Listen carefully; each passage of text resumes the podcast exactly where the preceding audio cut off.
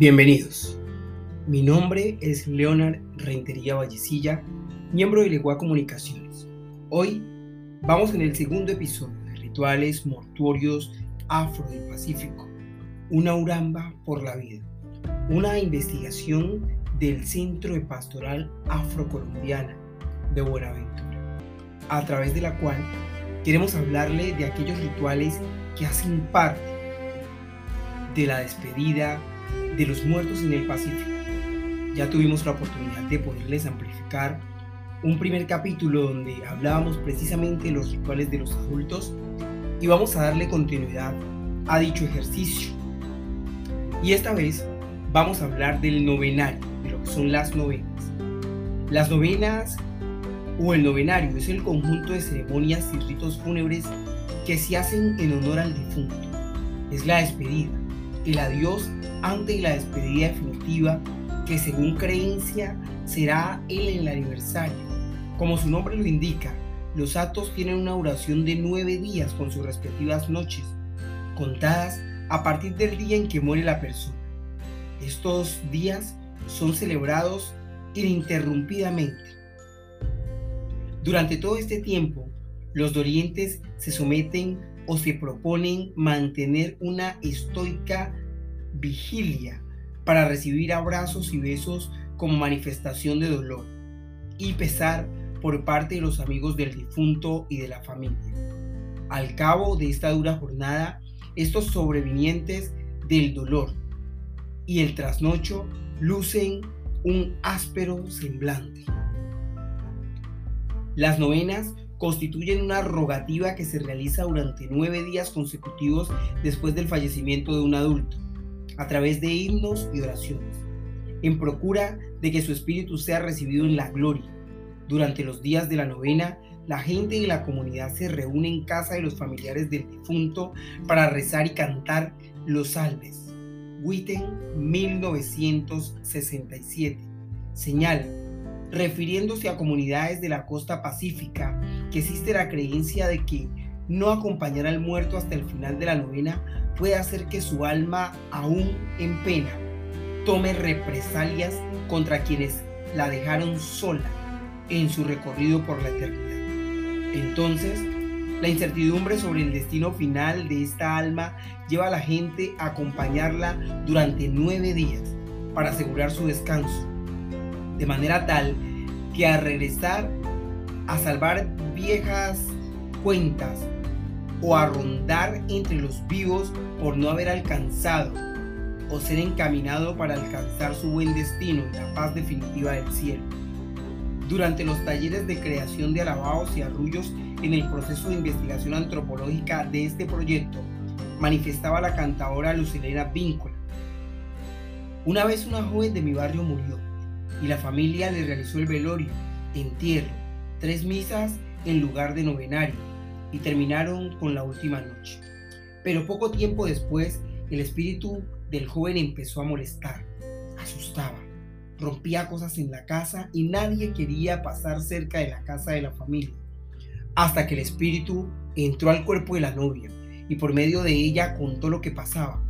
Ustedes me tienen así. Les pido que me hagan las novenas. Donde me encuentro, estoy penando porque no me hicieron mis novenas. Háganme las novenas, por favor evocando que al realizar los rituales como debe ser, ayuda al alma del difunto a encontrar la paz en el Ser Supremo. Durante las nueve noches, las puertas internas de la casa deben permanecer siempre abiertas para que el alma del difunto pueda entrar y salir libremente. En la novena corrida se reza una hora todos los días, como solo se reza un rosario. Las velas se prenden únicamente cuando se va a rezar y si al acabar no se va a echar cuentos o a cantar alabados, se apagan. La última noche. Esta pieza, el último día de la novena, con la construcción de un altar nuevo, muy solemne o arreglo del que se ha usado los días anteriores y concluye con el levantamiento de la tumba, momento en que se desbarata el altar generalmente a las 5 de la mañana, sellando la partida del difunto. Este ritual Es la primera despedida que se le brinda al difunto adulto en la cual se reza buscando la purificación y limpieza final del alma para que llegue a la paz en presencia de Dios. Para la última noche se requiere de una organización previa con la participación de la mayoría de los miembros de la familia y de los vecinos, porque es similar al velorio y se prevé la asistencia de muchas personas. Se decora nuevamente la tumba utilizando los mismos detalles empleados en la velación. El moño negro en forma de mariposa, el vaso con agua, el crucifijo, las cuatro velas grandes. Además, se colocan veladoras pequeñas. Se rezan tres rosarios a las 8 de la noche, a las 12 de la noche y a las 5 de la mañana. Al término del rosario, antes del amanecer, se levanta la tumba, porque con la luz del día el alma del difunto no puede salir. Para hacerlo, se reúnen los dolientes al pie de la tumba. Cada uno coge una vela enlutada y se inicia el alabado del levantamiento de la tumba. Si al levantar la tumba pasa una mariposa o una luciérnaga, es porque el alma ha salido en ese preciso momento. Y se dice entonces que el difunto estuvo presente en su novenario.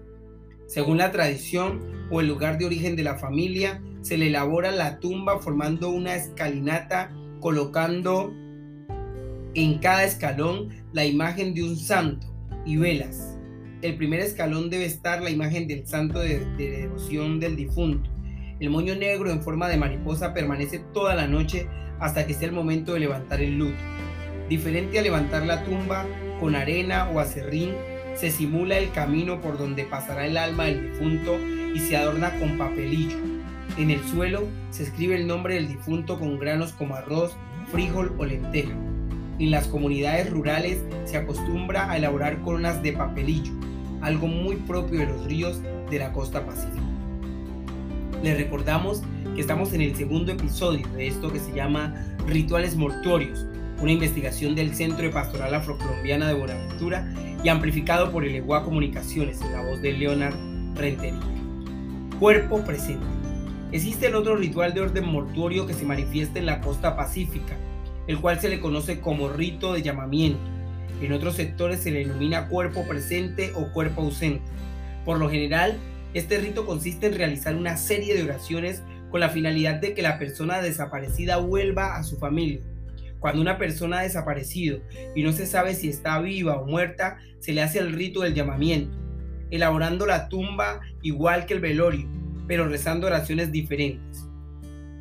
Existen testimonios de personas que estando vivas, pero en lugares muy distintos, han sentido una especie de llamado que les, les ha hecho llegar al lugar de la ceremonia antes de levantar la tumba a las 6 a.m. Si la persona no llega al término del rito, ya sus familiares confirman que está muerto y siguen orando por su descanso. Por la ubicación geográfica del Pacífico y las actividades económicas de supervivencia que recrean las comunidades costeras como pesca, corte de madera, cacería, entre otras, es muy común que hombres y mujeres se hagan a la mar y duren días fuera de casa. Las actividades relacionadas a la pesca exigen un contacto cercano con el mar y por supuesto con los peligros que éste representa. Pues estas personas al sufrir algún accidente y correr el riesgo de morir ahogados era motivo suficiente para que los familiares y las comunidades recrearan el ritual del cuerpo presente, pidiendo que apareciera con vida. Ahora bien, si se tenía la certeza de que había aparecido en el mar, se oraba para que el cuerpo apareciera y poder darle cristiana sepultura. La razón por la cual el ritual se ha conocido con varios nombres se debe a la interpretación de las comunidades. Además, cabe recordar que en el Pacífico existen distintos municipios, ríos, pueblos y comunidades, las cuales recrean las costumbres y creencias de formas parecidas, similares, pero también distintas en la interpretación que cada comunidad puede hacer al ritual, se le puede llamar ritual de llamamiento, lo cual hace alusión a llamar a esa persona que no está. Ritual del cuerpo ausente manifestando que es un cuerpo que no está presente y se espera que aparezca. Por otro lado, ritual del cuerpo presente manifiesta la intención que esta persona llegue. No manifiesta lo que está pasando, sino lo que espera que suceda. La finalidad del ritual debido a la existencia de hechos violentos por parte de grupos armados que han agudizado el conflicto armado en Buenaventura y el Pacífico, se representa una situación que altera el orden de paz de las comunidades. Y es el hecho de que existen personas desaparecidas, con los hechos aberrantes e inhumanos cometidos por grupos ilegales.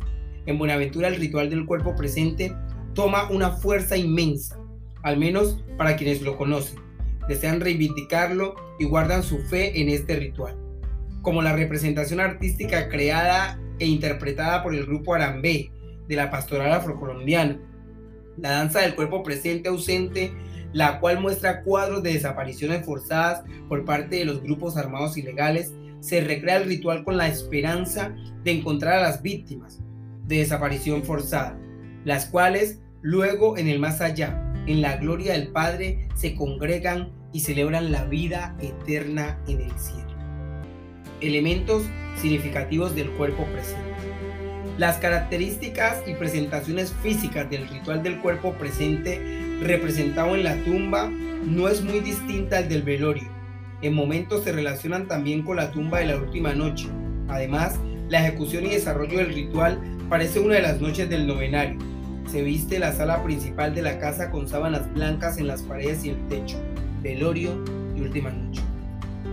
Las cuatro velas grandes del velorio el moño de luto en forma de mariposa, velorio y última noche, el crucifijo en el lugar que sería la cabecera, velorio y última noche. El suelo se cubre con una alfombra o regando arena o acerrín, última noche. Se coloca la fotografía o imagen de la persona desaparecida. Se escribe en el suelo el nombre de la persona con arroz, así como se hace en la última noche. Durante los talleres de creación de alabados y arrullos, la joven Solangi manifiesta la experiencia vivida con la desaparición de uno de sus hermanos y decía, a nosotros nos desaparecieron un hermano y la cosa era que estaba muerto y nosotros le hicimos el cuerpo ausente. Y cuando ya las nueve novenas de lo, de lo que estábamos haciendo, antes de llegar a las nueve, llegó una noticia que estaba vivo. Y entonces, como dicen que cuando está vivo no se puede terminar de hacer las nueve novenas porque se muere, entonces nosotros decidimos terminar.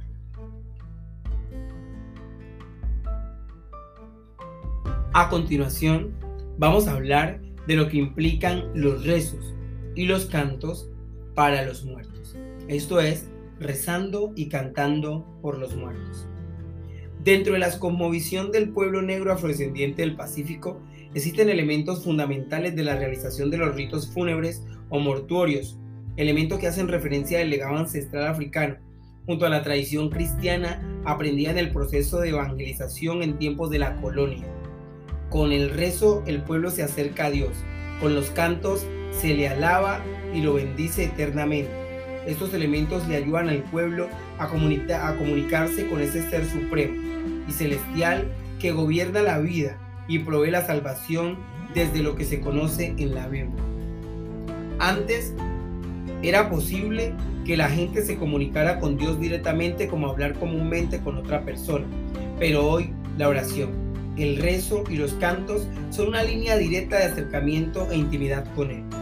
Dentro de los rituales mortuorios se utilizan los rezos y los cantos fúnebres para facilitar el tránsito del alma de los difuntos por el purgatorio, donde estos elementos ayudan a limpiar sus pecados y faltas para lograr llegar a la gloria de Dios y gozar con Él de la vida eterna alabaos, cantos de lamento y súplica. Los alabaos son una manifestación en forma de canto que manifiesta tristeza y se interpreta en rituales como velorios, novenas y última noche. Se cree que son apoyo para acercar el alma más a Dios y contrarrestar el pecado. Hay alabaos que no se pueden cantar sentados sino de pie. Esto debido a su solemnidad. Este canto fúnebre posee letras o textos literarios bíblicos y además cantos religiosos como Ave María, Santo, Agnus Dei y otros de iniciativa propia que tienen que ver con los caminos del alma al más allá. Esa esencia, esa esencia son aquellos cantos dialogados de alabanza o exaltación religiosa utilizados en el contexto fúnebre, velorio y novenario para adultos. Son memorias. Se cree que es para que el difunto halle el camino al más allá y se reencuentre con sus ancestros. El alabao es en esencia un canto coral de alabanza o exaltación religiosa ofrendado a Dios, a la Virgen, salves, a los santos. Durante el velorio, el canto de alabaos juega un papel crucial como eje conductor del ritual. Con el velorio se da un acompañamiento colectivo a los familiares y allegados del difunto. Y dentro de una cosmología propia de las comunidades del municipio del Medio San Juan, se tiene la idea de que comienza la despedida del alma del muerto y la ayuda en su tránsito al más allá. En el levantamiento de tumba, práctica que se realiza el último día de la novena que se le rinde al difunto, el canto de alabados también es un elemento clave en el desarrollo del rito. La intención de este ritual es hacer la despedida definitiva al alma del difunto. Por lo tanto, los cantos que se realizan al final de la noche son especiales. Es un canto triste que se interpreta generalmente a capela. Se refiere a la vida y la muerte. Es como una oración musical que hace alusión a los santos y a las virtudes y buenos recuerdos del muerto. Una de las características de los alabados es que la letra conmueve a las personas que lo escuchan, porque son tristes, evocan dolor, pero también esperanza, frente a lo que para muchos se considera una estructura mercadamente española. El padre Gonzalo Torres comenta, algunas alegan que el alabao no es africano porque tiene el verso romance, que no es africano porque tiene el canto gregoriano o el cante hondo, que eso es español, que eso es católico, cristiano. Pero ahí está exactamente su grandeza, que se sirve de un canto español para meterle un corazón, un alma africana, una mentalidad africana. En este canto, el solista desprende su cantada con fluctuaciones vocales impresionantes, con terminaciones de frases prolongadas y solfateadas, que a veces no se entiende con claridad el mensaje expresado. El coro de cantores responde de manera enérgica y con diversas voces a bordo, aprendidas con la práctica repetitiva e imitativa. Todo esto produce una sensación de tristeza por la despedida de un ser al más allá. El escenario del alabado. El cumplimiento de la ritualidad del alabao lleva a la creación del momento original. Cuando nació por primera vez cada uno de estos cantos, por eso cada alabao queda constituido como un símbolo comunitario, a través del cual se abre la posibilidad de vivir una experiencia humana religiosa profunda, siempre inagotable y siempre imposible de ser totalmente expresada. Uno de los momentos de expresión religiosa del pueblo es el que se llama el alumbrado. Se elige una noche especial para que la celebración, el pueblo tiene ya señaladas sus fechas y sus circunstancias. Se le prenden velas al santo, se le alumbra, se reza, se canta y se toma algo. No hay duda de que las fiestas de Alabao han sido fuentes de creación y cultivos del Alabao. Ellas han contribuido y siguen contribuyendo a su vida, tenemos que reconocer que el contenido religioso espiritual de los alabados han colaborado en mantener, reforzar y profundizar la fe cristiana de nuestro pueblo. Más aún, el cultivo del alabao ha sido una verdadera forma de evangelización popular hecha por el mismo pueblo. Un fenómeno que merece atención, estudio, respaldo y cultivo. El pueblo nos ha evangelizado y nos sigue evangelizando con sus alabados cantaores y cantaoras. Por lo general las personas que se encargan de interpretar los alabados, en el caso del velorio del adulto y el arrullo, en el caso del chigualo, se le llama cantaoras o cantaores. Estas son las personas que desde joven fueron aprendiendo de sus mayores, pues cabe destacar que la mayoría de las tradiciones del Pacífico fueron transmitidas por medio de la oralidad, ya que no era muy común la academia convencional por otro lado, debido a que estas manifestaciones hacen parte de los saberes autóctonos que se aprendieron empíricamente, pero que estos primeros sabedores y sabedoras los fueron transmitiendo de generación en generación.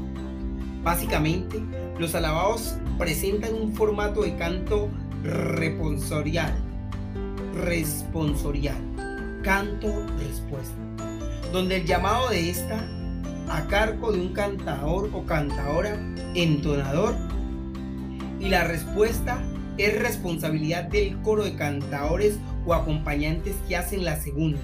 Además de que esto es un elemento recurrente en las músicas afroamericanas.